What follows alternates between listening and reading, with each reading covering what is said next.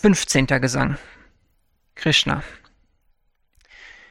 Den Baum, der Wurzeln aufwärts streckt, mit Zweigen niederwärts gekehrt, und dessen Blätter Lieder sind, wer diesen kennt, ist schriftgelehrt.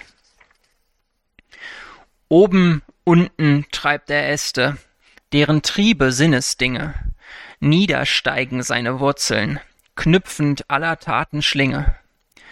Ihn, des Anfang, Wachstum, Ende, stammen aus verborgenen Quellen, musst du samt der festen Wurzel mit dem Beil des Gleichmuts fällen.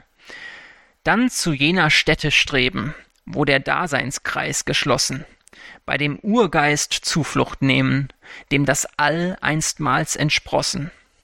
Frei von Dünkel, Hang, Betörung, ledig der Begierden Kette, in den Weltgeist sich versenkend, weise gehn zur höchsten Stätte.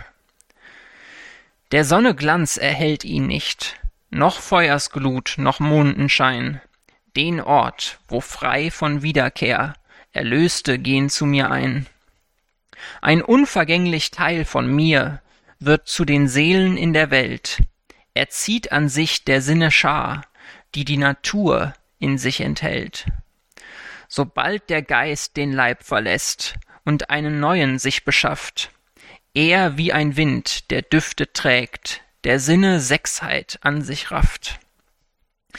Wenn er sich mit Gesicht, Gehör, Gefühl, Geschmack, Geruch vereint und mit dem innerlichen Sinn er alles zu genießen scheint, wenn er von Gunas dich umhüllt, im Leib weilt oder von ihm zieht, der Toren Sinn ihn nicht erfasst, der Weise nur ist's, der ihn sieht. Der Yogi, andächtig vertieft, erkennt ihn in dem eignen Ich, der Einsichtslose schaut ihn nie, weil sein Bemühen nur äußerlich. Der Glanz, der aus der Sonne dringt, der dieses Weltalls dunkel bricht, des Mondes und des Feuers Strahl, sie leuchten nur mit meinem Licht. Auch in die Erde dring ich ein, befruchte sie mit meiner Kraft, und alle Pflanzen nähre ich und fülle sie mit würz'gem Saft.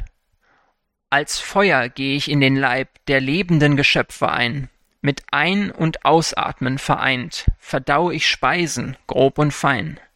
Von mir stammt das sich Erinnern, das Behaupten, Widerreden, durch die Schrift bin ich erkennbar, der Vollender aller Veden.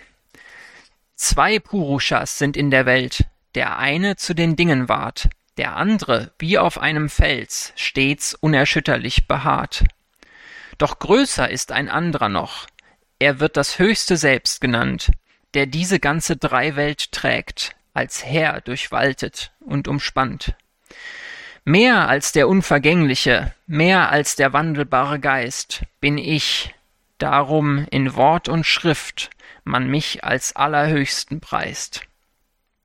Wer so als allerhöchsten Geist mich unbetört kennt und verehrt und mich von ganzem Herzen liebt, sich als Allwissender bewährt.